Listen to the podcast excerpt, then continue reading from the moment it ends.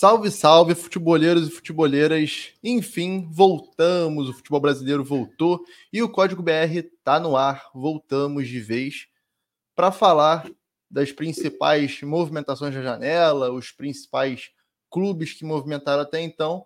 Galera chegando aí, vale dizer que a gente vai ter aquela interação inicial também, que é legal. Torne-se membro, se inscreva no canal, não deixe de deixar o like aqui porque fortalece muito a gente, vai conseguir expandir, é, fazer com que o vídeo vá para a live vá para mais, mais pessoas, posteriormente o podcast também.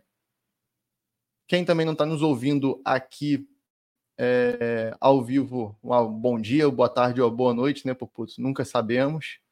Mas é, mas eu queria aqui chamar já Douglinhas, que está aqui com a gente de novo, é quinta temporada de Código BR, episódio 142.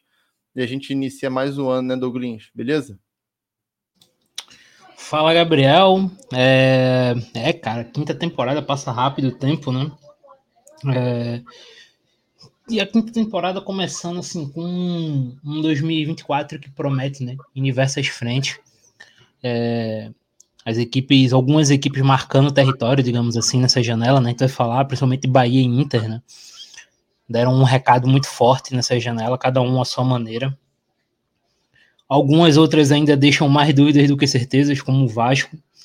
O Vasco reforça muito bem a defesa com Rojas e João Vitor, em compensação, deixa o ataque muito fragilizado ainda, muito dependente do Verrete, com o David né, sendo o principal e único reforço, eu acho do que eu lembro. É o Watson então, também. O Watson, né? Chegou agora, não foi anunciado oficialmente, eu acho que ainda. Né? É. Né? Ele, tá, ele, chegou no Rio. Chegou. Ele chegou no Rio, mas ainda não, não foi anunciado oficialmente. Então, muita coisa bacana para falar e é isso. É bom estar tá de volta.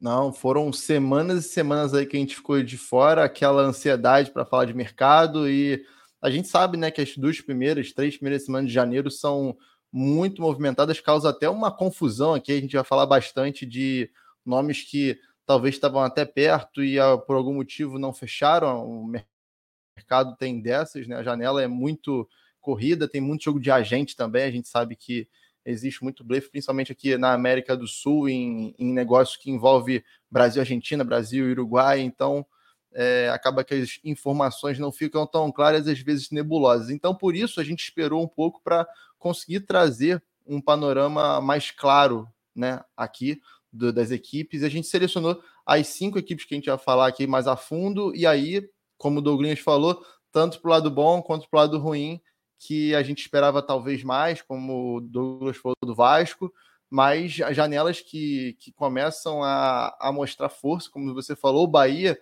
talvez seja o que mais surpreende, né? Principalmente pelo Everton Ribeiro, que aparentemente tinha uma renovação praticamente fechada, né? Com, com o Flamengo e por um acaso é, acabou fechando com o Bahia e assumindo a camisa 10, enfim, e dando boas impressões já logo de cara nos treinos, jogo treino agora que também teve nesse último final de semana. E também o Inter que veio avassalador, né, Douglas? Ia fechar, inclusive, com o Fernando para o meio-campo, acabou não fechando porque ele teve os seus problemas familiares, seria também um, um baita reforço do, do tamanho que o, que o Inter realmente está buscando nessa janela. Mas eu acho legal a gente começar justamente pelo Inter, né, Douglas? Passado esses primeiros minutos aí, é, em que o Inter traz novas peças e peças de muito peso. É, eu, particularmente, não esperava que trouxessem dois caras de uma vez do quilate de Lucas Alário e Borré. Borré, tudo bem, a gente vale ressaltar aqui que não está acertado que ele vem por agora, né? Existe a possibilidade que, que tenha alguma negociação para que ele seja liberado antes, mas ele tem contrato com o Werder Bremen até o meio do ano, por empréstimo. Então, esse contrato, a princípio, vai ser respeitado e ele chega ao Inter no meio do ano ali, já, pensa, já beirando Copa América, né? E eu acho que vale a gente começar falando sobre isso, porque o Kudê vai ter algo de diferente para montar aí, né? A gente viu o Alan Patrick um pouco mais adiantado no ano passado, ele que já não tem mais aquela é, intensidade para conseguir jogar, por exemplo, é, numa linha mais atrasada e conseguir recompor. Então, isso é, é, outro caso que a gente pode falar, né? Como é que vai ser essa possível recomposição do Inter com dois atacantes, como Alário, Ener ou então o Borré também. Mas queria saber de tudo, Douglas que, que tu pensa é, com, com, essa, com esses novos nomes chegando? Vai dizer também que, além desses todos, a manutenção do Maurício parece que vai acontecer também, é algo muito importante. E como é que tu vê o Inter buscando provavelmente ainda o primeiro volante no mercado para essa temporada, Douglas?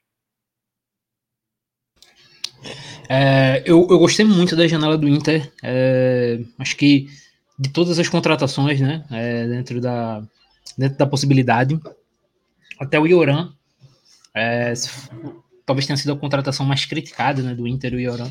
Mas eu mas acho um jogador. É, foi, foi a custo zero, né? Então é, o, a margem de erro é pouca, né? Pra, pra... O, o é, risco e, não é tão grande. E é um jogador de elenco, né? É, que o Kudê conhece e que tem uma certa versatilidade. Pode ser um meio aberto, pode ser um meio por dentro. É, então, é um tipo de jogador que, para esse 4-1-3-2 do Kudê, pode ser importante. Então, você ter um jogador assim no elenco, podendo entrar, levando em consideração que o Inter vai fazer muitos jogos na temporada, é, vale muito a pena, né? Assim, valer muito a pena talvez seja um pouco exagerado, mas é importante ter esse tipo de jogador no elenco. O Ivan teve essa fatalidade né, no primeiro jogo dele, rompeu os ligamentos. Então não dá nem para falar, mas a priori eu tinha gostado também da contratação, né, para ser reserva do Rocher. É, e agora, partindo já para os reforços, digamos assim, estrelados, um, um Robert Renan, contratação assim, excelente. excelente. Baita zagueiro, cara, combina muito com o Vitão, cara que tem uma qualidade muito boa com a bola no pé em construção, muito bom defendendo em campo aberto também. É importante para o Inter, né? Já que o Inter vai marcar muito alto, então vai precisar que seus zagueiros co co é, cubram um espaço muito grande de campo né, nas costas. Mas o grande destaque termina sempre indo para os dois atacantes, né? O Alário chega para, a priori, na minha visão, ser um, uma super sombra, né? Centroavante muito bom. Terminou que as lesões que ele teve, né, principalmente a ligamentar, afetou o rendimento dele no futebol europeu, mas é um jogador muito talentoso. Mas o, o grande destaque, sem dúvida alguma, é o Borré. O Borré é um atacantaço, né? jogador tem uma capacidade muito boa de desmarque, é um jogador cognitivo muito alto. E aí abre-se também a discussão de como vai ser o encaixe, né? É, muito se fala em como encaixar Alan Patrick, Enner, Borré e etc, né, e adjacente. É, o meu palpite inicial é que o Kudê vai tentar defender com três no meio campo. E aí ele vai deixar Alan Patrick, Borré e, a, e o Enner sem defender. E aí ele vai colocar o Alan Patrick com a bola como 10, né? Atrás dos dois. Sim. E aí, porque é até bom explicar, como o Kudê, na forma que o Inter joga né, nesse 4-1-3-2, esse meia por dentro, normalmente ele defende como volante. Quem faz normalmente esse papel é o Arangues. E aí, na hora de defender, ele ba baixava nas linhas do Johnny, né, normalmente camisa 5, e aí o Inter defendia com aquela linha de quatro jogadores, né, com os dois meias abertos e os dois por dentro. O que eu acho é que o Alan Patrick não vai fazer esse papel voltando, ele vai ficar à frente e o Inter vai correr o risco de defender com os três. Ou seja, com os dois meias que vão estar retornando, e aí faz também novamente sentido a, chegada de um cara como o Yoran, que tem essa disposição física também, o Wanderson também tem, né? O Depenha, o Maurício, para fazer essa função de recuar é, junto do, do Arangues. E, obviamente, o Inter está tentando montar um elenco para o Cudê poder colocar os jogadores de acordo com o contexto da partida, né? Obviamente vai ter um jogo que tu não vai poder defender com três no meio campo, tu vai defender com outros jogadores, vai defender com uma linha de quatro, tu pode colocar o Arangues lá, é, da mesma forma que tu tem o Bruno Henrique, da mesma forma que o Inter tá tentando trazer o Thiago Maia, que é um cinco que encaixa muito para essa ideia do Cudê. Então, que é um cinco que cobre muito bem espaços, né? Reage muito bem, ajuda a pressionar já defendeu com três no meio-campo, né? Com o Dorival no Flamengo. Então, é, eu acho a janela do Inter muito boa em termos de talento e muito coerente. E a, e a janela, o interessante é que todos esses nomes de frente acabam condicionando a busca do volante, né? Que fatalmente vai ser um volante com é, capacidade de, de conseguir cobrir lateral, de conseguir é, é, ter um pouco mais de intensidade e ser mais rápido também para as recuperações. É, o Fernando era um jogador mais físico, né? Talvez em relação à velocidade, até pela idade, não fosse a, a escolha, né? Mas aparentemente o Inter está buscando ainda esse 5, né? É, de velocidade. Hoje, por exemplo, saiu uma, um rumor de que o Fred é, estaria chamando a atenção do Inter, do Palmeiras e do Vasco. Isso um jornal turco é, que, que reportou. E aí o Fred não é exatamente esse 5, né? Por vezes o, o, o Solskjaer usou ele nessa função, o próprio Ten Hag chegou a tentar, mas ele tem ali uma característica que seria importante para um time que vai defender com três, né? Que é essa capacidade de cobertura e também a velocidade, né, Douglas? Sim, e, e o caso do Fred é interessante, porque ele não é um 5, ele pode ser esse 5, dependendo da situação, né? É, mas, via de regra, eu acho que ele pode ser, principalmente, esse, esse meia por dentro, como o Arangues foi, e ele também, e muita gente não lembra disso, mas o Fred ele começa a cabeça com a carreira como meia aberto nessa ideia de Maurício, é, como esse meia pela mais direita, aberto. Pela direita ainda. Pela, pela, direita. Então, o Fred ele termina te dando, além da qualidade ímpar, né? É um cara que chega para ser titular absoluto. Em qualquer equipe do Brasil, acho que o, o Fred chega com possibilidade gigantesca de ser titular e titular com certa tranquilidade. É, ele te dá um, um leque de variedades onde tu pode colocá-lo dentro de campo pode, dependendo do jogo, colocá-lo como um 5. E aí tu tem um, um jogo de, de mais posse, teu Fred como um 5. Um jogo que tu precise pressionar mais, que tu precisa de uma defesa um pouco mais compacta também, tu pode colocar ele como aranha, com, por dentro. Dependendo da situação, tu pode colocar ele como meia pela direita. Então, tipo, tu vai variar de acordo com, com o adversário, com o contexto do jogo. É, e não só isso, né? Acho que o elenco do Inter, da forma que ele está sendo montado, ele meio que permite isso. Porque Sim. tu pode colocar um Bruno Henrique, tu pode colocar um Rômulo, talvez um Thiago Maia, caso feche mesmo. Tu pode ter um Alan Patrick como 10 ou como um segundo atacante. Tu pode ter um Alário para um jogo, pra um confronto que tu precisa mais de jogo aéreo, de mais pivô. O próprio Arangue então, de 5, né, que o Kudê testou e para em questão de construção e saída foi excelente, né, ter um cara dessa qualidade para rodar. É, teve jogo pela Libertadores, né? Principalmente assim, o jogo em destaque, né, contra o Bolívar, em que ele usou três zagueiros, né? E aí agora tu tem o Robert Renan para dependendo do contexto tu botar um mercado, Vitão e Robert Renan. Então, o Inter ele tá montando antes de tudo um elenco que dê é, várias opções para o Cudê. Ele pode fazer várias modificações, pequenas modificações é, dentro do confronto, dentro de um duelo, de um jogo para o outro, dentro da competição, dentro de, um, de uma mesma partida, né? Então, esse é o primeiro passo para tu construir uma equipe vencedora para mim, né? É tu dar várias, é, várias condições para o teu treinador trabalhar. Fora que o Robert Hanna tem algo que eu acho que a maioria dos treinadores buscam quando para poder ter essa variação que você mesmo citou, que é ser canhoto, conseguir sair bem, né, tendo boa saída, e isso é um pacote completo, né, na hora de construir e conseguir, por exemplo, fazer uma saída mais adiantada, é, é um jogador, por exemplo, que consegue arrastar também com bola, né? Então isso pode ser algo para empurrar realmente o adversário para trás. E aí um outro contraponto que eu queria fazer, a gente falando aqui é, do Inter defender com três possivelmente, mas ganha muito impressão com Ener e Borré na frente, né? Porque são dois jogadores que é, são muito agressivos, muito ativos nesse tipo de né, né nessa primeira é, marcação, né? E com muita possibilidade de conseguir fazer esse, essa pressão alta e também, às vezes, um pé de pressiona é, mais perto do gol adversário, né, Douglas? Sim, completamente, né, cara? É, dos jogadores que já são muito. já fizeram isso ao longo da carreira. E antes de tudo, também, cara, é, destacar, eu falei isso no Borré, eu acho que também serve para o Ener, é, que é a questão cognitiva, né? São jogadores de cognitivo muito alto, jogadores muito inteligentes é, o Winner tem uma noção de desmarque absurda, os dois têm, né? O Borré também tem uma noção de desmarque muito boa. É, e isso se enquadra muito bem no que o Inter é, propõe, né? É, obviamente ele está tentando nessa ideia sem bola, né? sem bola a pressão do Inter é, é vital. É, os dois vão fazer um trabalho muito forte.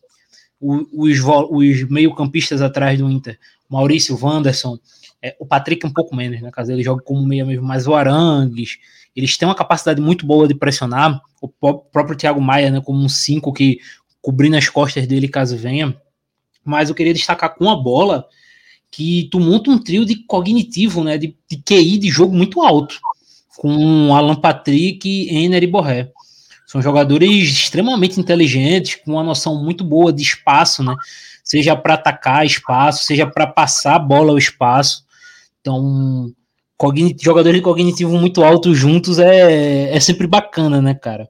Jogadores que vão se entender. É muito difícil imaginar esse, esses três não se entendendo em campo. São os caras muito, jogadores muito inteligentes juntos. Dá, só a gente pensar, é só a gente pensar como Ener e, e Alan Patrick encaixaram rapidamente um com o outro. Sim, sim, sim.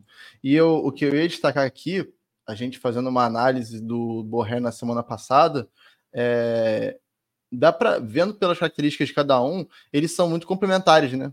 Potencialmente Borré e Ener, né? O Ener é um jogador, é um do um atacante daqueles que ataca muito bem em profundidade, que corre muito bem com o campo, né? É, e o Borré, por várias e várias situações, ele tem um bom jogo associativo, consegue fazer é, tabelas mais curtas, até os próprios movimentos dele são movimentos para facilitar né, essa passagem do companheiro dele de ataque ou então de alguém da segunda linha, que é algo legal da gente destacar também. O Borré dá muita condição para quem vem na segunda linha atacar o espaço que ele mesmo deixa ao recuar e receber bola. Então, é outra arma que o Cudê pode explorar, né? A gente pode dizer que são três atacantes, nesse caso, é, de um quilate muito alto, é, mas também é, que são bem diferentes entre si, né? Apesar do Borré talvez seja o mais completo por conta da questão cognitiva, a questão de ser agressivo, conseguir atacar bem o espaço, conseguir é, jogar bem de costas, apesar de não ser um 9, é, eles são diferentes em questão de as principais características de cada um, né, Douglas? É, cara. E isso é, isso é importante, né? Eu acho que eles são complementares, é, todos aí, né? O Alário, o Ener, o, o Borré, é, são complementares, mas são diferentes. E isso é importante porque, entrando no que a gente falou, né, cara? Cada jogo é um jogo. Vai ter jogo que o Inter vai pegar um contexto de um adversário é, defendendo a 25 metros do seu gol, completamente fechado, e tu vai precisar de um cara um pouco mais físico, ganhando mais duelos pelo alto, é, de maior presença na área. Então, tu tem um cara como o Alário, um cara que consegue fazer bem o pivô também, apesar de ser muito talento, é, de ter muito talento também com a bola, sabe, rolando assim, né? Com a bola em movimento, não só paradão recebendo a bola. É, vai ter jogo que o Inter vai ter campo aberto, e o campo aberto por Ener Valência é, é mortal. E esse jogo meio campo, assim, né, digamos assim, que o Inter constrói com um pouco mais de calma. E aí tu tem o Borré, que é um cara que ajuda muito na construção. Tem essa capacidade de marcar, mas é um cara que ajuda muito na construção também. Então são caras que conseguem se adequar, são jogadores que conseguem, você consegue ir adequando é, para cada tipo diferente de, de partida. É, e aí, como eu falei no começo, principalmente considerando os cenários que o Inter vai pegar. O Inter, por exemplo, tem uma Copa Sul-Americana. E o Inter entra com por conta da janela que fez, o Inter entra como um dos favoritos. Sim. E na maioria dos jogos a gente pode imaginar, por exemplo, o Inter tendo uma obrigação muito grande de construir, de ter muito mais a bola, de dominar o adversário através da posse, através de imposição para marcar. Então, como é que vão ser nesses cenários? Então, você ter vários jogadores é, disponíveis para esses cenários diferentes é, eu acho que é vital, né? E uma coisa que a gente pode falar aqui, já que é, a gente falou do Inter e vamos falar de outros quatro times aqui, é que essa janela é diferente, né, Douglas? Porque no meio do ano a gente tem Copa América, então ali são nove potenciais jogos que os jogadores convocados vão perder. Né? E no caso do Inter, Borré, Ener Valência, é, possivelmente o Arangues e por aí vai, né? Então é, são vários e vários nomes aí que correm certo risco. Quem sabe o Robert Renan voltando para o Brasil e conseguindo é, é, é, estabilizar e conseguir mostrar tudo que ele tem de potencial também, vira a seleção como quarto zagueiro, que essa vaga com certeza está aberta e ele é um dos principais candidatos, como a gente já destacou várias vezes em, em texto, em análises nossas. É, então, isso é uma condicional também, né? A gente vai falar disso nos outros mercados também, mas no Inter vai dizer que você ter três caras para duas vagas nesse ataque, e esses três caras serem é, Alário, Ener e, e Borré, é justamente você é, evitar o dano que a Copa América pode dar, né? Tudo bem que até lá, provavelmente o Inter não vai ter o Borré jogando, mas perder o Ener é muito significativo, né? E aí você ter o Alário é, para pelo menos suprir os gols e conseguir manter é, é, questão, a questão de regularidade dentro da área e também a preocupação é, para os times adversários, porque a gente sabe que isso é importante também, né? Quando um cara desse consegue puxar uma marcação, consegue abrir muito espaço apenas por, pela imposição que ele passa, né? Então é, a gente vai tratar disso ainda, mas ainda é uma condicional, né, Douglas? Sim, total. É... Se a gente for buscar, é, citou o Robert Renan, né? O Rocher também, né? É um caso de jogador que vai ser convocado, vai estar na Copa América. É, a gente tem a situação do Maurício que não sabe como é que vai ficar, porque o Maurício é jogador de seleção olímpica, tá no pré-olímpico, né? Então não sabe como é que vai ficar a situação do Maurício. É, o Ener, o Borré. E aí também tem questão de eliminatórias, de data FIFA, tudo isso vai. Quando a gente for fazer, buscar todo o calendário no grosso, no grosso, a situação para, por exemplo, o Ener Valência ficar uns, talvez uns 13 jogos afastado do Inter no Campeonato Brasileiro, algo do tipo. Então, entra muito no que a gente falou da questão de elenco. Tu pode perder Borré e Ener, e aí tu coloca uma dupla de ataque, Alário e Alan Patrick. É, voltar para o modelo do ano passado, né? Só que com Alário no Ener. Isso. Então, o Inter ele parece estar se preparando para isso. Ele monta um elenco extremamente qualificado, sabendo que vai sofrer um, um debande por conta do, do calendário, né? Por conta da situação, do contexto, data FIFA e etc., Copa América. É, mas ele monta um elenco também já preparado para isso, já tendo essa ideia. O Ivan, por exemplo, para ser reserva do Rocher e jogar esses jogos que o Rocher vai estar na seleção uruguaia, é, era muito importante. Acabou que teve essa fatalidade com ele. Ele não, não vai jogar, não deve jogar, acho que só, só pega. Ele, né? É. Então, até vale o Inter já começar a estudar se não vale trazer outro goleiro, né? Porque o Ivan é. veio porque já deu para ver que a galera não vai confiar no Killer nesse tempo que o Rocher não vai exatamente, ficar. Exatamente, exatamente. Então, com o Ivan machucado aí, talvez a ideia do Inter seja buscar um outro goleiro aí. E abre-se também a situação do mercado do Inter para o lateral esquerdo. O Inter buscou muito tempo o Iago, terminou com o Iago. Tem situações aí, parece que o Iago não vem para o Inter, né? O lateral esquerdo, que é revelado no Inter. É, acho que é campeão olímpico, o Iago também. Sim, é. É, é campeão olímpico, né? E o Inter estava tentando o retorno de Iago, acabou não conseguindo. Pelo menos as últimas informações dão conta que o Inter não, não conseguiu. E o Inter está tentando, pelo menos que eu vi, o Eric, né? Também que, tá, que é revelado no Inter também. E está no futebol árabe que é um lateral de muita agressividade, do que eu lembro, né? um jogador que busca muito um contra um, busca muito drible. É, então, acho que o Inter está tentando também esse buscar esse ter sempre essa reposição, né? Porque do lado direito tu tem o, o Malho, né, que é reserva do, do Bustos. No meio-campo tu tem todos esses jogadores que a gente citou aí. É, Depenha, Maurício, Bruno Henrique, Arangues, pode ter um Thiago Maia, o Alan Patrick como meia, Wanderson e etc. Yoran, o ataque a gente cansou de falar. Então, talvez o, a, o único setor do Inter, tirando o gol, né, agora que teve a lesão do Ivan, que um Inter precise de um reserva à altura, né, imediato, seja lateral esquerda. Sim, sim. É, isso ainda é o desenrolar do mercado, né? Vale dizer que a janela está aberta, os, os campeonatos estaduais é, mal mal, mal começaram, né? Alguns, alguns é, já estão na segunda rodada, como Carioca. É, e aí, já pulando é, aqui pro Bahia, que é, até o, o Carlinhos está falando aqui no chat, que fechou com o Bahia e realmente fechou um pré-contrato, né, Douglas? E aí, já pegando esse gancho, o Bahia fez um baita do mercado, né, até agora. Mudou é, três dos seus possíveis quatro meio-campistas titulares, né?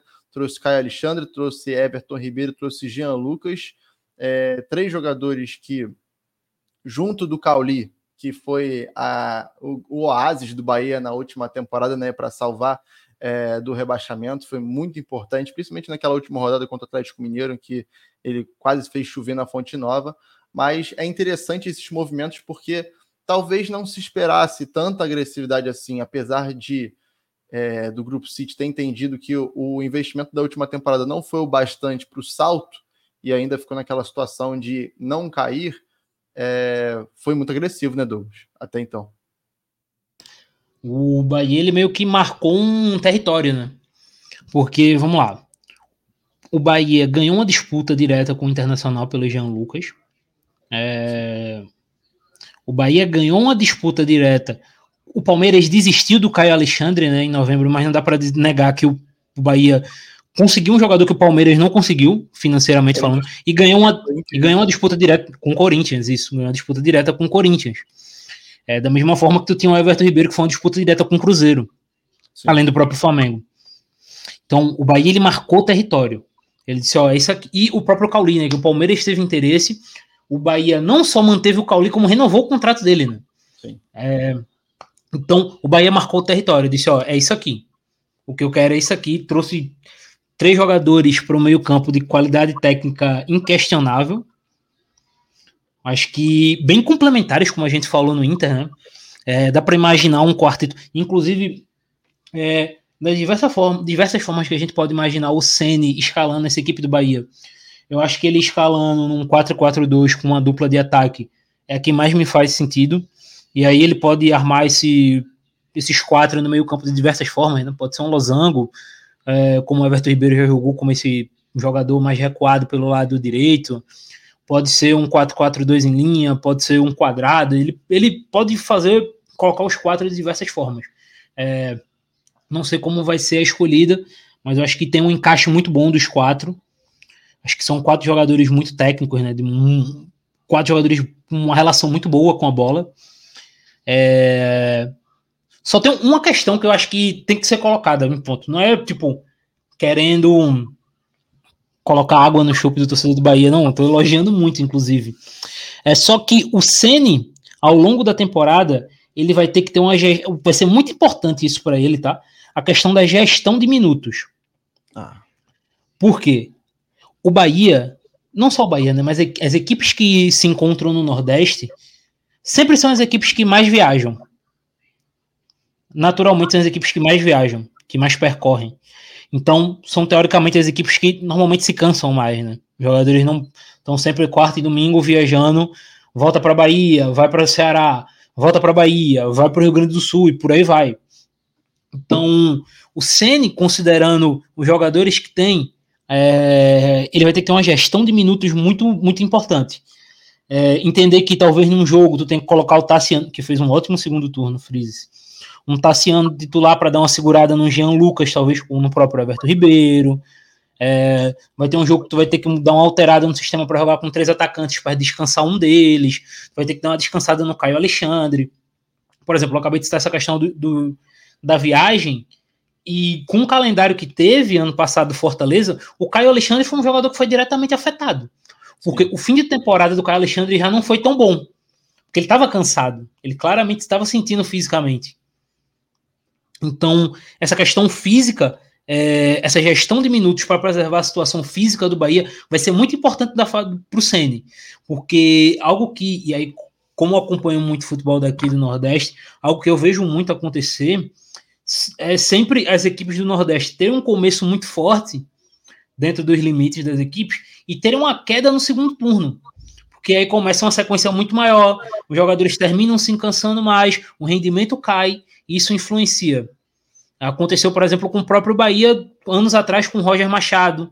Aconteceu na primeira temporada do Voivoda, que o Fortaleza começou o campeonato voando e vira o segundo turno. Tem uma queda e depois sobe né, no, do meio para o final para o segundo turno, mas tem essa, essa interseção. O próprio Fortaleza ano passado, o Sport em 2015 e por aí vai. Você vai encontrar vários exemplos de equipes que começam muito bem aqui no Nordeste, mas com uma sequência muito dura de viagens, o desgaste aumenta e as equipes dão uma cansada. Então, essa gestão de minutos, o Ceni vai ter que, sabe, amarrar muito bem durante a temporada. E o Bahia teve, é, fez a pré-temporada em Manchester, né, ao lado do City, e foi muito interessante a gente ver, né, essa, essa, essa, essa reunião, né, a gente a gente viu muitas vezes o Ceni e o Rogério conversando, enfim, o, o, o o Rogério Ceni e o Pepe. O Pepe fala entrevista muito legal ele ressaltar o tamanho do Rogério para o futebol, né? Falando mais do, do âmbito do jogador. Provavelmente ele não teve muito contato ainda com o Rogério treinador, principalmente agora ele conseguiu ter esse tipo de contato, mas é legal, né, a gente ter esse tipo de, de intercâmbio para que, por mais que seja no mesmo grupo, é, um time como o Bahia, que está agora realmente se fortalecendo e fazendo mercado, é, vale dizer, é, de protagonista no Brasil, ter um contato com um gigante que se criou também na Europa, né? E, e é legal para ver também o nível de exigência num treino, é, o nível de intensidade, tudo isso eu imagino que, que vai acabar influenciando bastante né, nessa preparação deles para essa temporada de 24, né, Douglas? É, cara, importante, né? É fazer toda esse, essa pré-temporada fora. E uma tem... isso é talvez o mais importante para mim, né? Uma pré-temporada mais longa. Sim. O Bahia começa o estadual com a equipe reserva barra sub-20, né? Tu tem o Diego Rosa, que tá jogando estadual, o Roger, né? Que é um garoto de. Acho que agora o Roger tá com 16 anos, 16 para 17 anos, com camisa 10. Então, o Bahia ele dá esse tempo, né? Ele vai para a Europa e longe também de muita pressão, ele tenta fazer o seu sua pré-temporada mais longa, é, ajustar os, a situação física dos atletas para quando voltar já voltar sabe? Chegar na Copa do Nordeste já tinindo fisicamente. Claro que talvez sinta um pouco o ritmo de jogo, mas normal, mas já chegar muito mais preparado do que outras equipes. Então, isso é extremamente importante. Dá mais tempo dos jogadores com Sene, né? É, principalmente desses jogadores mais novos, para conhecerem como ele quer a equipe, o que ele vai querer dos jogadores e tentar ajustar tudo. Eu só estou um pouco curioso para ver como vai ser. O Ceni vai trabalhar, Gabriel, de forma geral, a defesa do Bahia. Porque o Bahia sofreu muito defensivamente na última, temporada. O principal reforço foi o Vitor Cuesta, né? Que tá vindo agora, não foi oficializado ainda, até onde eu vi. Tá na Bahia. Tá, vindo, tá vindo o Cuesta, né? Do Botafogo. É, é um cara que, para esse jogo com bola, vai agregar muito. Em compensação, não é o Cuesta de anos atrás. Para você pedir, por exemplo, o Cuesta defender em linha alta, isso é meio complicado. Ele já não tem mais a mesma explosão, a mesma velocidade de antes. Ele já não era um, um, zagueiro extremamente veloz, né? Assim, ele não era lento, mas ele não era um jogador que se destacava pela velocidade. Agora ele já não tem a mesma potência de antes. Então, para ele jogar nessa linha alta, possa ser que em alguns momentos ele tenha alguma dificuldade. É, então, estou curioso para ver como é que o Ceni vai montar essa questão defensiva da equipe. O Bahia sofreu muito defensivamente. É, e a gente tá, é, a gente falando desse lado esquerdo, né? Como a gente ressaltou aqui o comentário do, do Carlinhos que está assistindo a gente aqui, o Iago assinou pré-contrato e vai corrigir algo que o Bahia sofreu bastante na última temporada, né? Que foi essa lateral esquerda que não conseguiu encontrar alguém que se firmasse realmente, que convencesse, né, Douglas? E em compensação do lado direito, o Gilberto conseguiu é, entregar e existe até uma boa expectativa na dobradinha que ele pode fazer com o Everton Ribeiro, né? Everton Ribeiro que ficou muito marcado por conseguir interagir muito bem com esse tipo de lateral que vai bastante ao fundo e permite que ele faça esse movimento de ir para dentro, né? Ele fez muito isso no Flamengo com o Rafinha, fez isso é, também com o Mateuzinho antes da lesão. Então é algo que pode ser muito explorado pelo Senna, né? Lógico, essas duas laterais são importantíssimas para um time que, ao mesmo tempo que quer atacar com provavelmente quatro jogadores, igual você disse aqui, dois laterais vão precisar, pelo menos um deles vai precisar dar realmente largura no, no campo, né? Sim, totalmente. É, eu gosto dessa chegada do Iago no Bahia. É, só fico curioso para ver como é que vai ser a usagem do Juba, né? O Juba foi um cara que jogou a reta final como lateral, Fez uma reta final interessante como lateral no Campeonato Brasileiro. É, então, como é que o Senna vai colocá-lo? Se ele vai enxergar ele como reserva do Cauli ou do Everton Ribeiro? Se vai enxergar ele como segundo atacante? Se vai enxergar ele como reserva do Iago na lateral? É, vale destacar que o Bahia negociou os outros laterais, né? O Camilo Cândido foi para o futebol mexicano e o Matheus Bahia foi para o Ceará. Então, curioso para ver. E o Everton Ribeiro, cara, a forma que o Ceni vai usar ele é o que mais está me chamando a atenção. Porque você pode ter, como eu disse, esse Everton Ribeiro em diversas funções dentro do campo. Eu estou muito curioso para ver onde é que ele vai jogar, porque onde ele vai jogar vai determinar a equipe do Bahia. Ele é um cara muito influente com a bola no pé. Não necessariamente, talvez, criando, dando o último passe, como o Cauli dá o último passe, mas criando muita pré-assistência, né? O cara do, penúltimo, do antepenúltimo passe, o cara que acha muito passe entre a linha, um jogador de muita capacidade no drible. Então, muito curioso para onde vai ser a usagem dele por parte do Senna. É, trabalha muito bem nesse espaço curto, né? Algo que a gente pode ver bastante também esse ano, é, crescendo, é a estatística do Everaldo, né? É um atacante que já se mostrou é, capaz de entregar gols, fez nove ou dez gols no último brasileiro, se eu não estou enganado.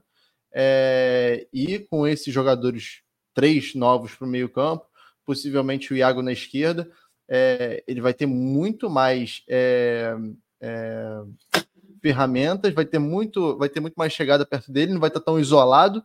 E aí, a partir disso, a estatística tende a crescer, né, Douglas? Sim, é, para além do Everaldo, Gabriel, eu queria destacar outro nome que eu tô curioso para ver nessa temporada, que é o Ratão. Porque eu imagino sendo usando o Ratão como segundo atacante. É, principalmente nessa, nesse quarteto de meio campo que, que o Bahia tem. Porque eu enxergo muito, eu até falei isso uma vez ano passado, enxergo muito o Ceni transformando ou tentando transformar o Ratão em algo que ele fez com, com o David, né? que a gente vai falar mais, mais na frente no Vasco, mas o Ceni transformou o David no segundo atacante no Fortaleza. E o, e o rendimento dele cresceu muito. E eu enxergo algumas semelhanças entre o David e o Ratão, é, principalmente em termos físicos, né, em biotipo. Então eu vejo o Ceni em algum momento, é, caso jogue com a dupla de ataque, testando o Ratão como esse segundo atacante. E eu acho que ele, municiado com jogadores do talento que o Bahia colocou no meio campo, ele tem um potencial muito grande de explodir nessa temporada. Então, eu acho que ele pode ser. A questão do Everaldo chama atenção porque eu não tenho certeza se o, o Everaldo vai ser o 9 do, do Bahia ao longo da temporada. Porque ele foi muito inconstante em 2024, extremamente inconstante. 23. 2023, perdão. É, em 2023 foi extremamente inconstante. E com os investimentos que o Bahia está fazendo, com a ideia do Bahia de subir alguns degraus com o mercado que está fazendo, eu não sei se o Bahia vai apostar nele como camisa 9 principal. Eu acho que o Bahia vai querer uma garantia maior de gols. Um jogador que chegue e faça, faça o jogo. Tenha, sabe, aquele cara que joga e garante pelo menos 12 gols no Brasileirão. Eu acho que o Bahia vai tentar buscar esse nome ainda. É, tem um mercado no meio do ano para isso também, né? Muito jogador acaba surgindo no campeonato a partir do mercado do meio do ano. Tem outro também que está dando sopa aí, que é o Mastriani, né? Tava para fechar com o Atlético Paranaense e acabou não acertando. Parece que tem interesse do Uruguai, mas também fatalmente é um 9 que, para se olhar aqui no Brasil, porque é um cara que se mostrou realmente fazedor de gols, que entrega realmente, que pode vestir e já assumir a responsabilidade. Mas agora, passando, falando sobre mais um time de se reestruturando, mais um time mudando muito, que é o Corinthians, né, Douglas? A gente viu muitas saídas, Gil saindo, Fábio Santos se aposentou, Juliano saiu para o Santos, Bruno Mendes não renovou o contrato, e a partir disso o Corinthians fez também uma janela bem ativa até então, né? Trouxe Rodrigo Garro, que talvez seja o principal nome até então do Tadieres, uma negociação de quase 5 milhões de euros, então algo que, que realmente pesou no bolso do Corinthians. É, trouxe também Palácios, né, lateral esquerdo do LFC, trouxe o Hugo, lateral esquerdo do Goiás, Ranieri do Cuiabá também, que é um bom acréscimo para esse time. Então, são vários e vários jogadores que chegam e que realmente parecem que aparentemente pode dar uma nova cara para o Corinthians nessa temporada, né? É, algo que a torcida do Corinthians estava cobrando muito era a questão de reformulação no elenco, né, Gabriel? E foi o que aconteceu.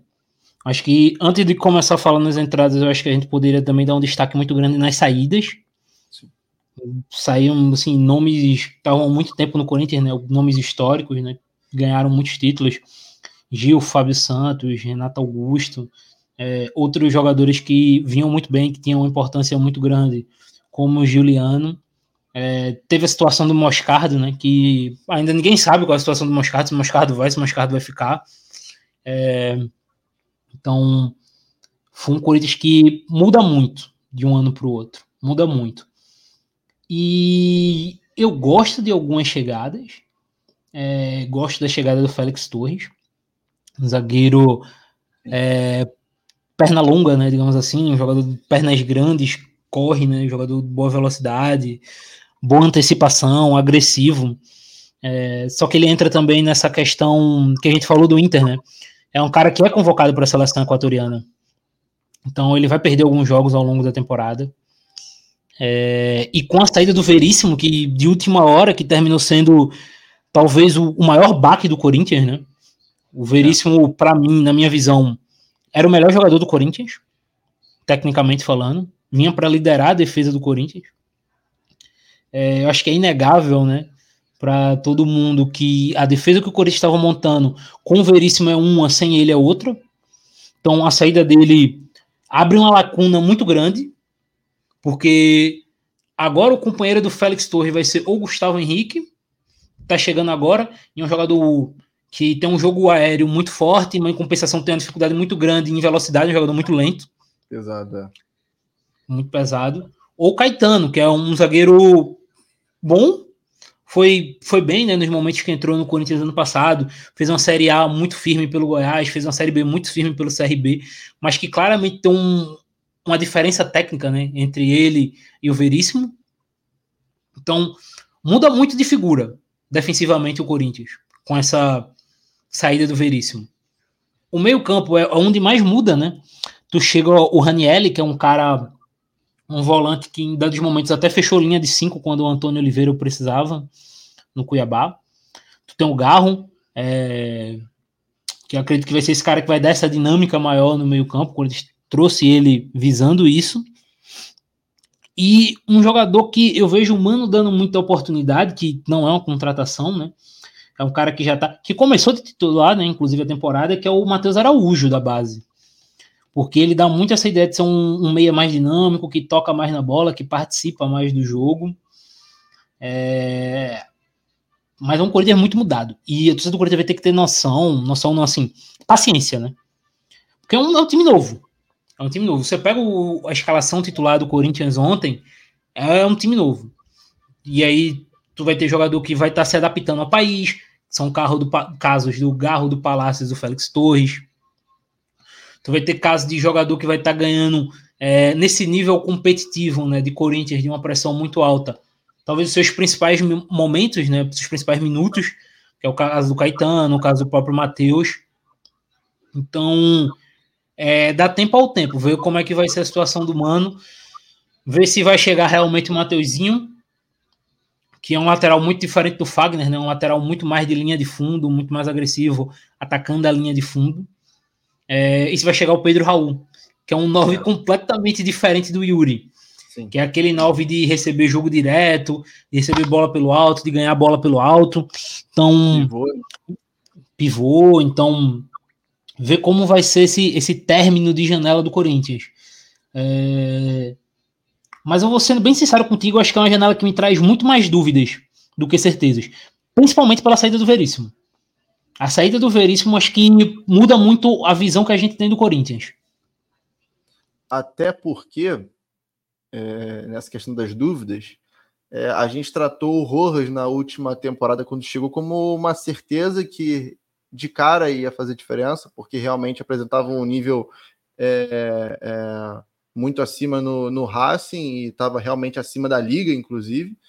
É, e que aqui não deu liga, existem até várias questões extra é, campo aí, que, enfim, envolve pagamento, que o jogador reclama a falta de pagamento, enfim.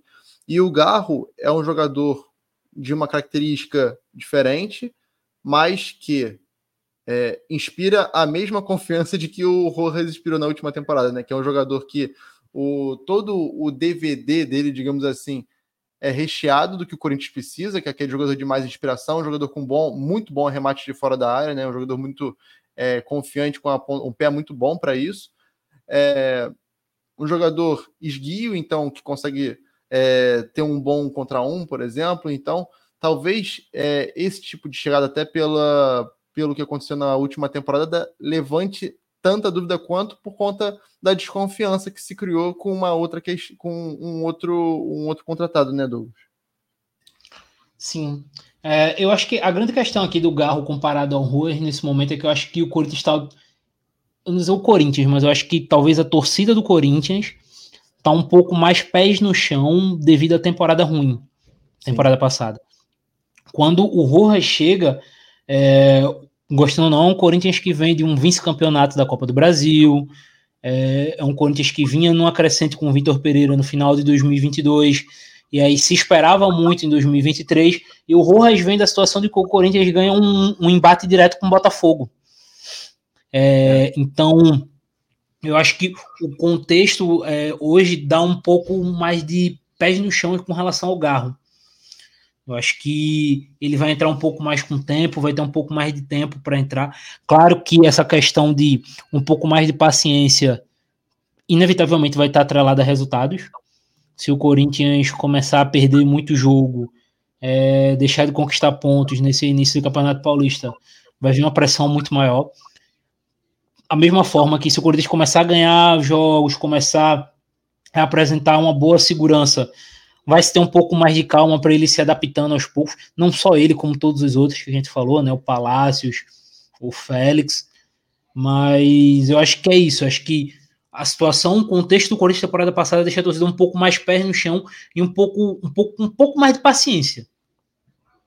É, e eu acho que é legal a gente pensar também, é, como a gente está tratando bastante aqui de saídas pesadas e chegadas que também, apesar de, de, tra de tra trazerem dúvidas, são esperar, bastante é, esperadas, tem uma boa expectativa. É, pensando numa configuração de meio-campo hoje, supondo, supondo que o Rojas volte a jogar, que comece a, a, a, iniciar realmente os jogos e aí jogue os dois juntos, por exemplo, Rojas e, e o Garro. Talvez o Garro mais centralizado, o Rojas mais à direita, ou vice-versa. E fazendo uma comparação com o meio-campo que terminou o campeonato, Renato Augusto e Juliano, que saíram da equipe. É um, é um choque, né? De, de, de, de realidade também. É um choque por idade também, porque é, é uma outra questão importante para se tratar, mas em questão de funcionamento também, né, Douglas? Sim, completamente, né? É, com o Renato e com o Juliano, é, eu imagino sempre um controle maior, né? Um pouco mais de cadência. O Juliano é aquele jogador muito mais de se associar com passe curto, gosta do trabalho curto. O Renato é fenômeno com bola, né? Não tenho o que falar do Renato, o cara que eu sou fã, né? É, então, quando tu pega os dois, né, o Garro e o Rojas, que são jogadores bem diferentes, né? O, o Rojas, ele é um cara, digamos assim, no, não vou não sei se é um bom sentido para isso, mas um chuta-chuta, né? É um cara que arrisca muito a finalização e em muitos momentos é um segundo atacante, foi, chegou a ser segundo atacante, se eu não me engano, em dado momento no Racing. É, então, são estilos de jogadores muito diferentes e que talvez é, encaixem melhor no que o Mano enxerga como futebol. É, e o Mano, é, ele tem muito a ideia de ter um meio aberto, né? Ele fez isso no Inter também com eu não lembro agora quem era o meio aberto pelo. Era o De Penha, que ficava aberto pelo Inter. Ele usava um, um, um extremo muito agressivo por um lado, né? Que era o Wanderson ou o PH, e aberto pela direita como meio, ele sempre usava ou o Maurício ou o De Penha. Eu acho que ele até fez isso no começo do Corinthians, eu acho que ele vai repetir isso com o Rojas mais aberto. Partindo, quando tem a bola, vindo para dentro para construir, e aí dando a linha de fundo ou para o Fagner ou para o Mateuzinho. Eu imagino ele fazendo um pouco dessa dinâmica. E uma noção de eh, ver, verticalidade eita, de ser vertical muito maior, né? Do que é, como a gente estava pensando em Juliano e Renato antes, que era mais cadência. Aparentemente é um time que tende a ser mais vertical, como o, o Mano gosta. É, e agora a gente pode passar adiante e agora falarmos de Vasco da Gama e a manutenção de Ramon Dias, né? Que foi algo que em algum momento se teve um temor de que poderia não acontecer, né? Porque na última temporada Ramon chega no Vasco numa situação em que o clube estava em último na tabela, as condições de trabalho, apesar de salário, salários em dia, a SAF é, fazendo aporte, não eram das melhores. É, Ramon reclamou muito, por exemplo, do CT e foi uma das exigências para ele ficar no Vasco para esse ano e acaba que fica sob a sob a promessa de que a equipe brigaria por coisas maiores nessa temporada. E até então, Douglas, a gente viu chegadas de João Vitor, que era um zagueiro que o Vasco precisava realmente, né? um zagueiro de velocidade, um zagueiro que consegue defender é, bem com, nessa questão, nessa, nesse contexto de um possível campo aberto, coisa que o Medel já não tem mais capacidade de fazer, o Maicon também não. O Léo até pode, mas enfim, o João, o João tem essa característica específica. É, trouxe o Rojas, que era um pedido do Ramon Dias na última temporada, é, um lateral que fecha bastante, um lateral também. No caso, ele, ele é um ele é um multifunção, né? Ele é zagueiro de origem, mas também é lateral, pode ser volante, mas enfim, o, é um jogador que tem a confiança do, do Ramon e é muito agressivo, bola aérea, enfim, traz essa, essa segurança e, no caso, esse perigo na frente. E para o ataque, até agora trouxe o David, mas é, sendo, sendo usado até por enquanto como segundo atacante, que você tinha até falado que o Ceni é, usou bastante no Fortaleza. E o Adson, que ainda não foi oficializado, mas é, em tese, quem chega para suprir o PEC, né? O PEC foi vendido agora ao, ao LA Galaxy.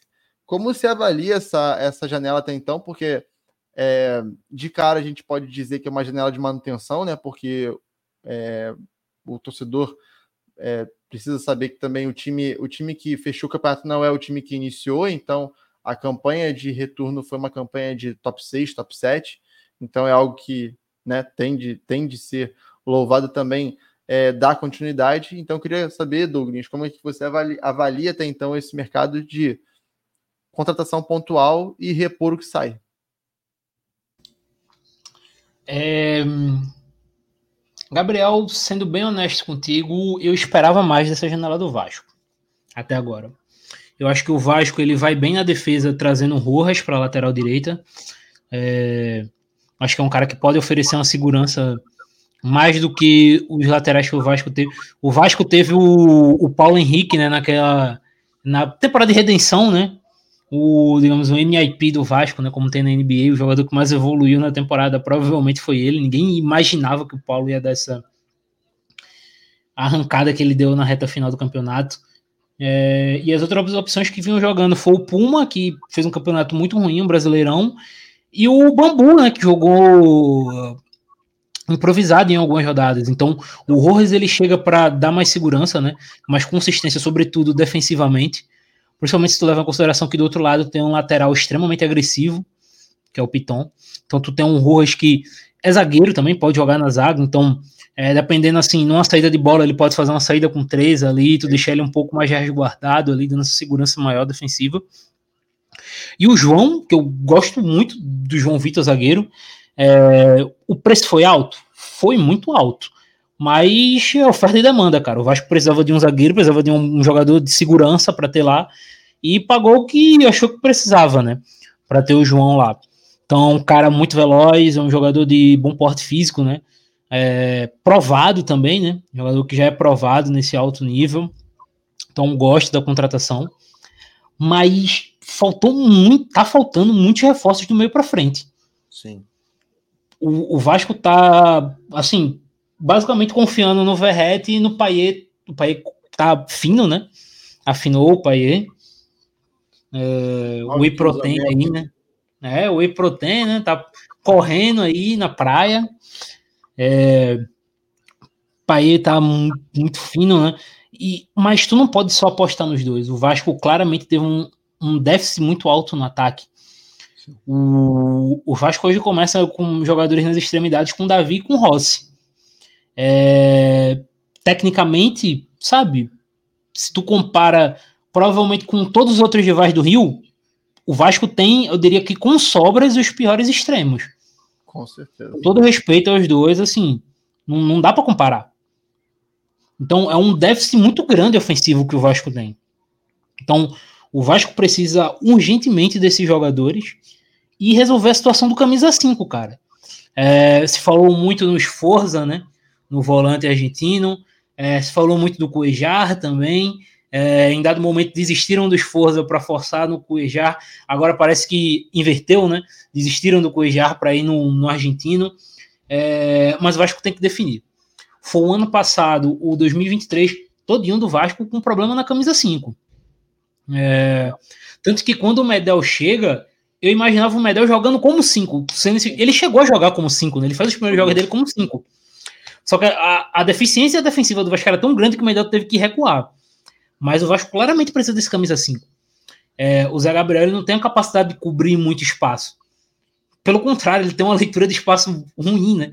Às vezes ele deixa o espaço muito grande na frente da área, nas costas. Então o Vasco precisa muito dessa figura do camisa 5. É, tu consegue desenrolar ali com o Paulinho como 8, é, com algum outro jogador por ali, mas esse camisa 5 e esses extremos são muito vitais para o jogo do Vasco funcionar. Sim. E tanto, tanto é que o, o Ramon até então mudou um, pouco do que o Vasco era, né? O Vasco que iniciou é, a pré-temporada jogando com, justamente com o Rossi de um lado e o David do outro. Porém, nesse, nessa última partida, devido a, ao, ao bom é, desempenho do Paê e do Jair na primeira partida de, de, de, amistosa lá no Uruguai, ele muda a, a, a equipe para um esquema de três zagueiros. O Léo jogando mais à esquerda agora, né? Com, com o Medel e o, o João Vitor. Possivelmente o Rojas pode ser uma opção aí por justamente ter essas, essas características que a gente mencionou anteriormente. E também é, apostando no Paulo Henrique como um ala, né? O Paulo Henrique foi um dos jogadores mais importantes do Vasco naquela reta final de salvação de, de, de Série A, né? E para ficar na Série A e salvação de Série B. É, e aparentemente o esquema deu certo e satisfez o Ramon, porque o Vasco venceu, é, jogando com o Paulo Henrique de, na, na direita, o Pitão na esquerda, esses três zagueiros. O Jair fez a função de, de cinco né, até então, vale, vale dizer. Mas a questão realmente, como o Douglas disse, acabou caindo, mas a gente traz o, o panorama aqui que a camisa 5 ainda é um problema. O Vasco tentou, o, o, o Vasco tinha como certo já o Esforça, na verdade, né? É, o Esforça estava é, negociado basicamente por uma quantia de 5 milhões de dólares, porém, é, o desejo do Ramon Dias do Emiliano era ter o Coedjar. O Coedjar aparentemente queria também voltar a, a, a, ser treinado pelo Ramon Dias, porém o Al-Shabaab comprou o Coedjar no meio do ano. Então, se desfazer de um jogador como esse agora, no, no momento que a Liga Saudita está em ascensão também, não é tão fácil assim, né? É, então, como eu estava dizendo aqui, Douglas, é, a, gente, a gente viu um Vasco diferente nesse último amistoso de ontem, né? O Vasco jogando no 3-5-2, justamente por essa questão é, do Ramon ter enxergado essa defasagem que o time ainda tem é, nos extremos, né? Então, utilizando o David como segundo atacante, o Paulo Henrique virou o ala, o Rojas acabou não jogando, jogou uma configuração de João Vitor na direita, Medel centralizado, Léo na esquerda, dos três zagueiros, o Piton com o corredor combinando mais com o Paier e o Jair de cinco. Né? O Jair, apesar de ter essa qualidade muito grande para sair, para rodar, para dar dinâmica, até entrando entre os zagueiros às vezes para fazer essa saída. No caso, com três zagueiros, ele fica ali ao lado do Medel, mas defensivamente não, não, não sustenta, né? O, o Jair não tem aquela intensidade. Então, como eu vinha dizendo aqui, a situação do Coediar caiu porque o Al-Shabaab comprou ele no meio da temporada e não tem por que se desfazer em seis meses, com a Liga Saudita em crescimento, trazendo diversos jogadores é, e negociando agora com o Jorge Sampaoli, ao que parece, o Al-Shabaab, vale dizer esse parênteses. É, o Esforza, justamente por essa situação da, da espera que o Vasco tinha acertado já e aí, não, vamos deixar de backup aqui, porque vamos tentar o Coediar, já que o Ramon queria. Não conseguiu Coediar, aí volta. Então, aparentemente, isso gerou uma revolta no News. O presidente do News hoje disse que dificilmente vai ter negócio, porque não gostaram da postura do Vasco. E aí se abre uma terceira via, que aí vai utilizar aquela relação que a gente vê muito a Udinese e o Watford fazendo, que é a relação dos times de mesmo dono trocando jogador, que aí é o é o Pablo Goldames, que era do, do Vélez, não sei se vocês vão lembrar. 26 anos, primeiro volante também. Fala-se do Campusano também, do Boca, que voltou agora de empréstimo da Turquia, né? Então, esses seriam é, os jogadores que seriam as alternativas caso o Esforza não feche. Que aparentemente, tirando o Coediar, ele era o plano A, né? E aí fica essa, essa nuvem, né? No caso do atacante, que aparentemente vai ser um esquema com o Verrete e um segundo atacante, o, o David vem fazendo essa função, não se fala mais do Lúcio Rodrigues, que vinha sendo o grande nome, né, que, que atraía muita expectativa, que até pelo estilo que, que tem, cairia muito bem nessa função de segundo atacante, né, Douglas? É, mas a, a, acho que a questão do 5 acabou virando prioridade justamente por, por esse todo esse embrólio, essa bagunça de mercado que acabou se tornando por conta de, de, um, de um nome que, que fosse um consenso entre 777, é, Alexandre Matos e Ramon Dias. Né? Exato, esse, e esse 5 é um, é um problema que vem, sabe, perdurando há muito tempo. É um temporada, de uma temporada já. O, último, assim. Então, o Vasco precisa desses cinco. É, e eu acho que a chegada do Adson para a ponta direita, acho que termina dando uma acalmada, teoricamente, nessa busca de, de jogadores de ataque, né? É, Vale lembrar que o Vasco vai desembolsar um dinheiro alto para trazer o Watson, né? 5,5 é... milhões de euros. Exato. Então termina sendo um. Apesar do Watson ser um jogador muito novo, termina sendo um investimento alto, né? É, principalmente para os padrões que a gente vê o. Se acostumou a ver o Vasco gastando né, ao longo dos anos. Termina sendo mais de 20 milhões de reais. Então, 27 milhões, se eu não me engano, quando a gente faz a transferência, deve dar algo próximo disso. Então é um investimento muito alto. Então acho que até pela chegada do Watson, o, Vasco termina dando uma baixada nessa busca ofensiva, né? É, mesmo achando que precisa de mais. É, mas é natural você terminar buscando esses cinco. É a posição mais carente da equipe desde o ano passado. É, precisa desse nome urgentemente. E sabe, final de janeiro já, teve dezembro todinho, termina sendo um passível de crítica. O é. Vasco demora muito. É, veja bem, ano passado, 2023, se criticou muito a, a demora do Vasco para tomar algumas decisões. Por exemplo, quando o Barbieri vai embora, o Vasco demora muito para anunciar o, o Ramon como técnico. O Vasco rodou muito atrás do treinador. É, o Vasco rodou muito atrás de alguns nomes. Tentou é, Alfaro, né? É. E para outras posições, né, Gabriel? Por exemplo, o Vasco procurou um 10, né, um meia, durante, sei lá, quase toda a temporada até chegar ao país. É. Então, o Vasco, ele tem uma lentidão muito grande. Ele é o famoso no tempo dele. Ele vai no tempo dele. E essa questão do 5 tá indo muito nessa ideia de o Vasco tá no tempo dele. A temporada já começou. Beleza que a equipe principal do Vasco tá na tá no Uruguai, né, fazendo pré-temporada e tal. Mas era justamente agora que esse jogador devia chegar. Porque ele ia fazer essa pré-temporada mais longa, como a gente falou com o Bahia. Então, o Vasco tá fazendo essa pré-temporada mais longa, então ele teria essa pré-temporada mais longa, se adequaria mais ao elenco, se adequaria mais à forma que o Ramon joga para poder ter um encaixe mais rápido quando começar os jogos para valer do Vasco na temporada. E a sensação que dá é que isso não vai acontecer. Quando o jogador chegar, provavelmente o Vasco já vai estar tá no Rio é. fazendo um jogo do Campeonato Estadual. É. Então, então você vê que foi uma demora, é uma demora muito grande. É uma busca que está demorando muito. E o Vasco não pode se dar o luxo de todo ano demorar tanto para tomar decisões o futebol ele não te permite demorar tanto para esse tipo de decisão. É, a gente acabou de falar, vamos pegar aqui um exemplo de um time que a gente acabou de falar, o Bahia.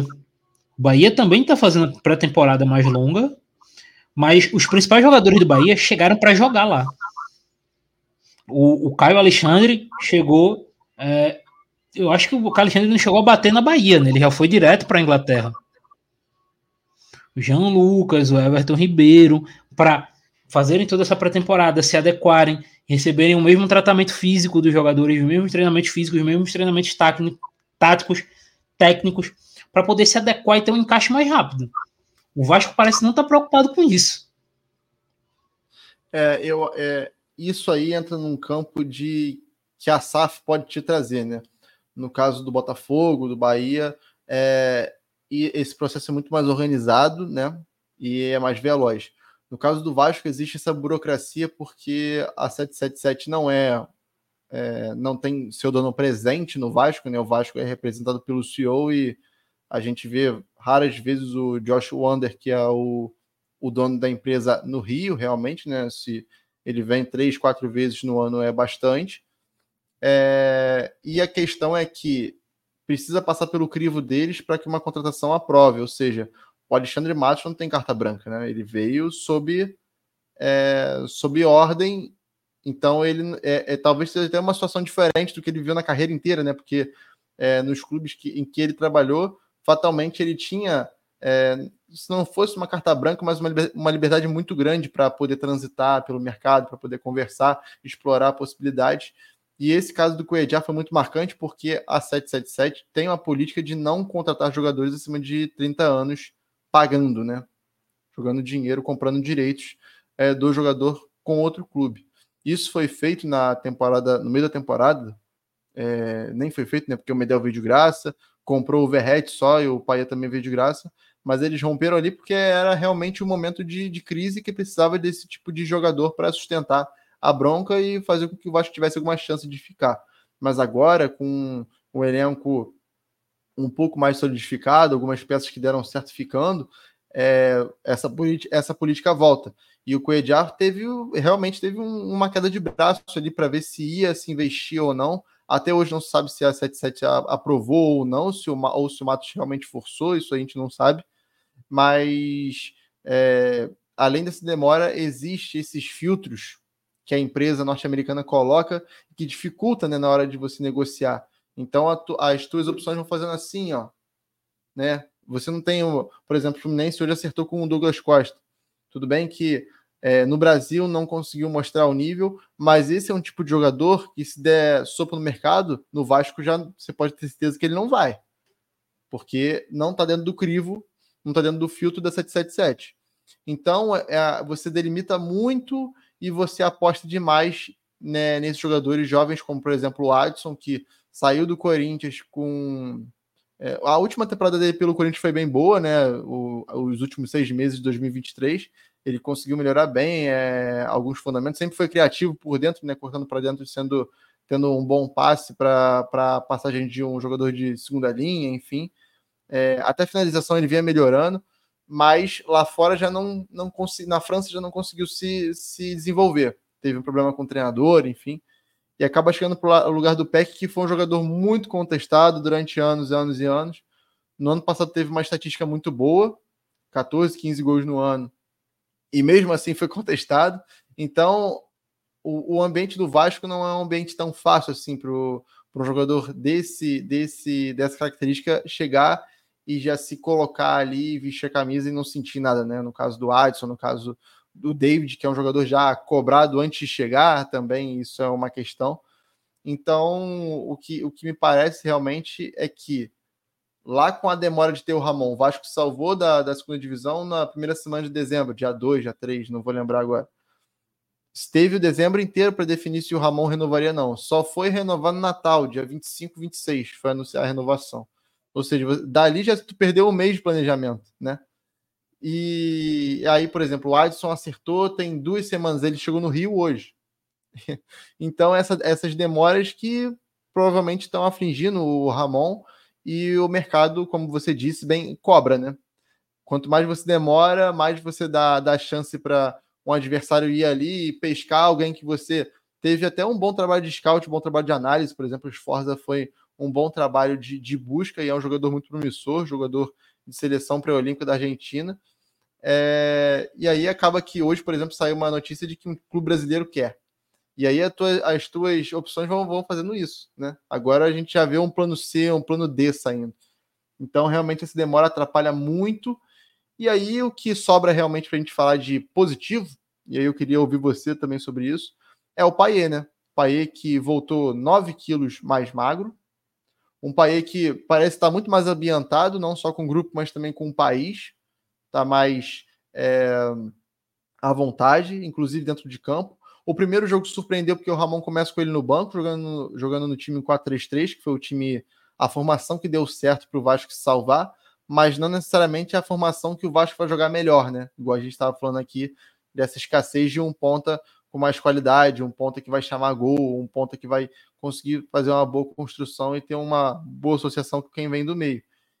E aí parece que o Ramon entrou num, num, num pensamento de vamos deixar o Paê confortável e a partir daí a gente consegue jogar.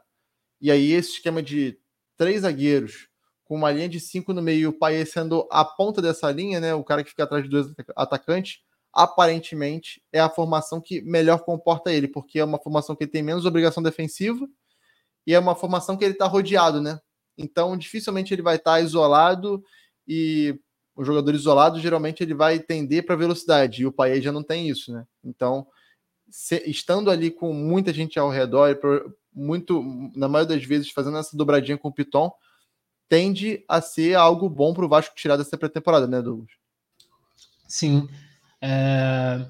é o jogador mais talentoso do Vasco, disparadamente, né? Não tem muito o que questionar quanto a isso. É... O Pai, apesar da situação do peso, apesar da irregularidade, temporada passada ele teve seus momentos, né? Garantiu, digamos, seis pontos para o Vasco, né? É... Dos gols que ganharam jogos. É... Eu gosto dessa ideia dele como 10, né? atrás de, de uma dupla. Mas eu não sei se necessariamente o Ramon vai tentar fazer isso, porque sem a bola. É, eu acho que para o Paier se acomodar melhor, ele vai ter que ser. O Vasco não pode, digamos, jogar com uma dupla. O Vasco ele vai ser esse 10, esse enganche, atrás do Verrete. E na hora de defender, ele vai ficar ao lado do Verrete com. Ele sobra. Ele sobra. Eu não, eu não vejo isso acontecendo com dois atacantes, porque eu não vejo o, um Ramon abrindo mão de tantos jogadores na hora de defender. Posso ser que, por exemplo, o David, na hora de defender, volte e o Paier fique sobrando lá com o Verrete? Pode ser, mas exige é muito ajuste. Né? É, é muito existe muito. Então, eu acho que ele vai ser esse 10 do Vasco. Tem que ser, né? Quando a gente olha tecnicamente a equipe do Vasco, os jogadores disponíveis não tem muito para onde correr. O Vasco vai ter que fazer o país jogar bem. Sim. É, e o fato dele estar tá focado, ele parece estar tá muito focado nisso, né? A questão do peso dele, do foco dele, que parece estar tá muito bem encaminhada para essa temporada, é encontrar o melhor local para acomodar ele. Para que ele descanse na hora de defender. Você não tem que sacrificar o Paier defendendo. É, e que na hora de atacar eles esteja no melhor momento, no melhor local possível, numa situação entre linha, que ele não precise recuar tanto para pegar a bola, para ele estar tá muito focado ali no terço final do campo, que ali ele consegue fazer o jogo acontecer, seja finalizando a média longa distância, seja passando a bola, seja num drible. Então o Vasco tem que encontrar a melhor forma de acomodar ele ali. Eu acho que ele atrás de uma dupla de ataque, defensivamente, vai fazer o Vasco sofrer muito. Então, a ver como é que o Ramon vai desenrolar isso. Sim, e aí a gente passa para mais um que nos traz dúvidas, né, Douglas? Botafogo que terminou o último campeonato é, fora de, de zona é, direta para Libertadores, né? Termina agora é, tendo que jogar pré-Libertadores e possivelmente encontrando o, Red Bull Bragantino nesse caminho, né? Até a fase dos grupos. Então, um brasileiro já vai cair nessa, nessa chave. É, e assim, o, a reparação de dano era muito difícil, né? Depois do que aconteceu no ano passado, todo o contexto que a gente viu, 2, 4 a 3 de virada, os dois em casa, é, perdendo uma diferença abissal de, de ponto para o Palmeiras, que não fez o, o grande campeonato do Palmeiras, é, muito pelo contrário, né? É, e assim, Alguns jogadores ficam marcados, alguns já saíram, outros ainda ficam, e o ambiente ainda não é o mais propício para as coisas se desenvolverem, né? Thiago Nunes vai tentando, trouxe. Tá, tá bem ativo no mercado Botafogo porque precisa, né? O PR saiu, vendido, é, Adrielson também. É, a lateral direita está vaga porque o de Plácido, que foi muito questionado no último ano, já saiu também. Então ainda é uma posição vaga. Quase acertou com o Manafá, mas parece que o, o presidente do Granada pediu mais dinheiro no final das contas e acabou não fechando, mesmo com o um anúncio. É, a dupla de zaga é completamente nova, né? Lucas Halter e o Barbosa, que também aparentemente foi um bom achado do Botafogo para esse, esse ano. E na frente, conseguiu trazer o Jefinho, que talvez fosse, é, apesar do bom momento do Júnior Santos, é, até alguns lampejos do Luiz Henrique, Vitor Sá na última temporada, esse ponta com um pouco mais de, de capricho com a bola, um pouco mais de talento, talvez tenha faltado em alguns momentos para combinar com o Tiquinho, né, Douglas? E aí o retorno do Jefinho já vai dando resultado, já voltou fazendo gol, enfim. Talvez seja um bom recomeço para o Botafogo, né? Traz uma cria da casa, um jogador que tem muito recurso em questão de qualidade, com bola em, em um contra um, e também vem melhorando a finalização, já mostrou isso. E aí, tendo um cara como o Tiquinho, que fez um bom, um belíssimo 2023, apesar do fim, tende a ter uma boa dupla de ataque para esse ano, né? É, eu gosto da chegada do Jefinho, um cara que tem uma qualidade no contra um muito boa, né? É, fisicamente também é muito bom, né? Passada larga, jogador grande para a posição. E para além dele, eu gosto muito da chegada do Savarino. Eu acho que é um extremo de muito ganho no um contra um. É um jogador que é extremamente habilidoso, é, ganha muito duelo. Só que o, o Savarino ele entra muito no que a gente. É algo que a gente falou extrema várias vezes ao longo do programa e vai ter que repetir. Jogador de seleção, vai ficar muitos jogos fora, mas dentro de campo é um reforço que me agrada muito. Eu acho que o Botafogo acabou evoluindo nas pontas Vitor, é, o Vitor Sá se mantém, gosto do Vitor Sá, fez um campeonato bom. É, o Júnior Santos não vai ser titular, mas acho que um, um reserva interessante, o Júnior Santos, sendo bem sincero. É, e aí eu acho que a dupla titular vai ser justamente Savarino e Jefinho. Eu acho que são dois jogadores que elevam a posição para o Botafogo. É, caras que vão ganhar muito um contra um, vão muito para dentro né, do drible. Então, talvez só não tenha um gol, né? É, no, em dado momento faltou para o Botafogo alguém suprir a queda de gols do Tiquinho. É. O Tiquinho teve uma hora que secou a fonte, não estava tão inspirado, caiu o nível pós-lesão e ninguém assumiu ao lado dele essa questão do gol. Então o Botafogo segue sem talvez esse ponta que faça muitos gols. É, mas de forma geral eu gosto. Agora, a defesa do Botafogo rapaz. É dúvida. Não né? sei o que. É, não sei, não sei o que achar. Porque o Walter, ele fez um o Lucas Walter fez um campeonato bom pelo Goiás. É um jogador que é, tem um histórico de seleção de base, né? É, salvo engano, jogou Copa do Mundo, né? Por seleção. Então foi convocado, algo do tipo, seleção sub-17. É, enquanto era do Atlético Paranaense, jogador que tem histórico de seleção e tal. É, um jogador alto, jogador grande, né? Pernas largas, longas. Mas eu não acho, por exemplo, eu acho que ele tem algum, algumas dificuldades. Por exemplo, o Lucas Alto ele tem alguma dificuldade para correr para trás. Ele é, um, ele é aquele zagueiro para defender próximo ao gol. Defender a área, né? É, defender é. a área. Para o Botafogo, principalmente Thiago Nunes, que é um treinador que historicamente gosta de pressionar, de marcação muito alta. É, você ter um cara com essa dificuldade para defender para trás é um pouco chama um pouco de atenção, liga um pouco de sinal de alerta. Obviamente ele pode evoluir, o Lucas Alto era muito novo. Então ele pode aumentar diariamente os treinos do Thiago. O trabalho individual pode fazer que ele melhore muito esse senso dele. Mas hoje ele traz essa dúvida. E o Barbosa é aquilo, né? É um zagueiro canhoto, é um cara que o Botafogo ganhou diretamente do Fortaleza. Ele chegou a estar acertado com o Fortaleza e o Botafogo é, conseguiu tirar ele de lá. É, é um bom zagueiro também só que ele entra naquela parada da adaptação. Ah. É, e, o, e o que a gente falou, por exemplo, do Corinthians, é, que a torcida do Corinthians talvez tenha um pouco mais de paciência devido à situação da temporada passada, por conta da reformulação, no Botafogo é 100% o inverso. O Botafogo é pressão do minuto 1 até o final dessa temporada, vai ser uma pressão gritante, assim.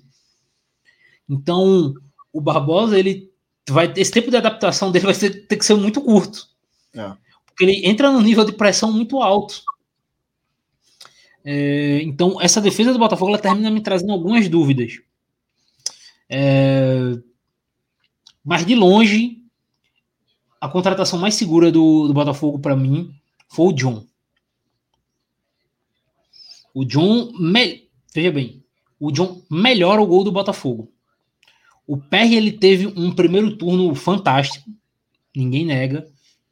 Mas quando, digamos, houve a regressão à média, o Perry ele meio que ficou no nível que realmente ele mostrou ao longo da carreira.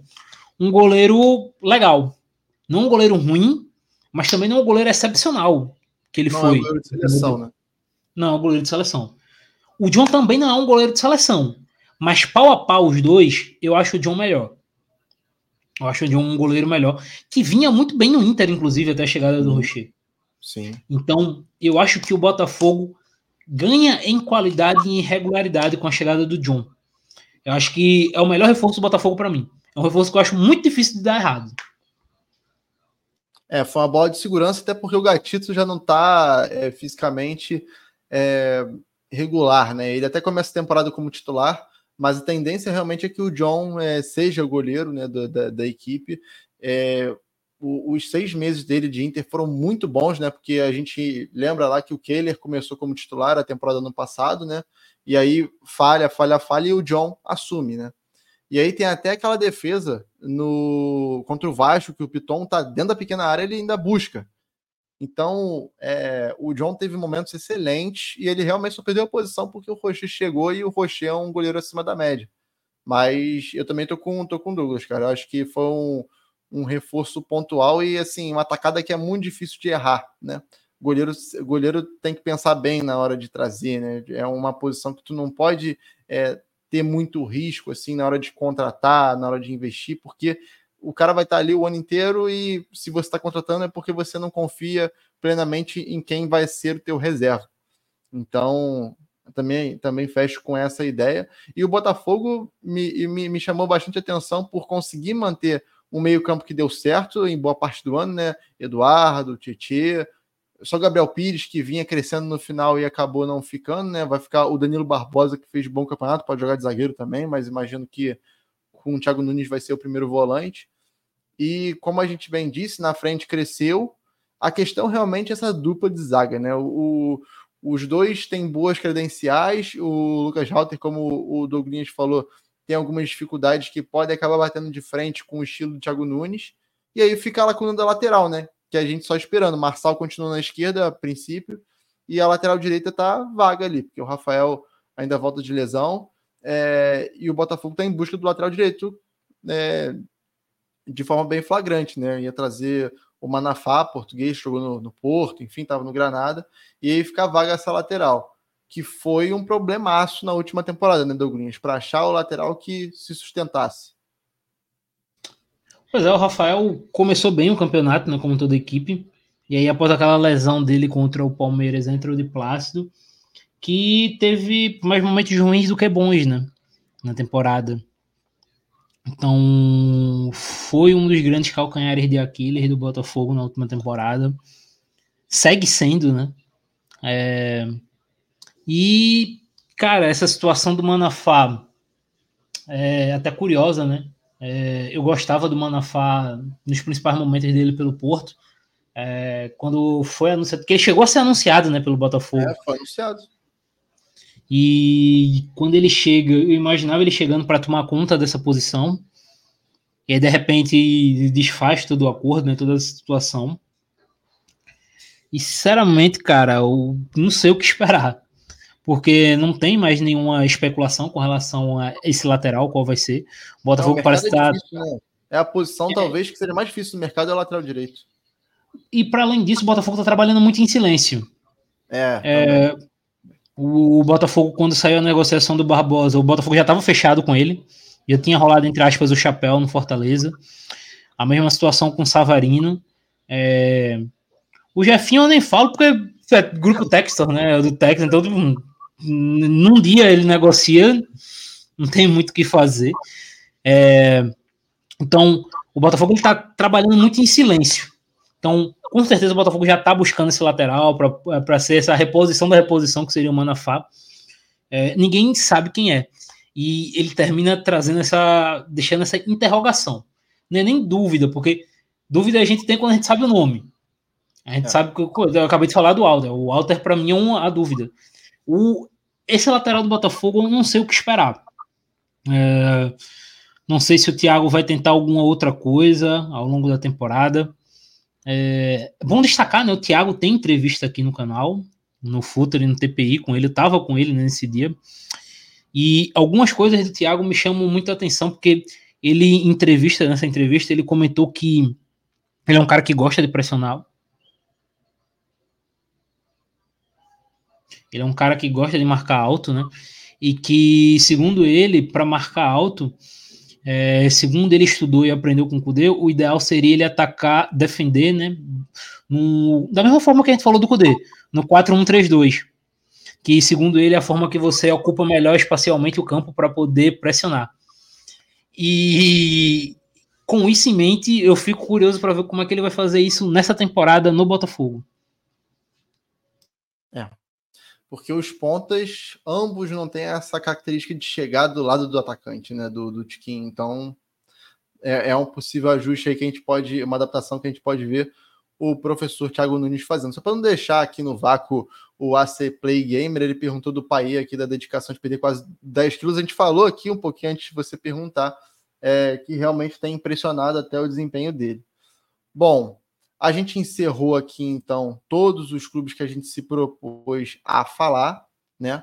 É, vai dizer, nunca é tarde para dizer, que você pode se tornar membro do canal. A gente está voltando com os vídeos agora, as lives a gente vai tam também estar programando, enfim, tem todo o planejamento para 2024 que a gente está traçando.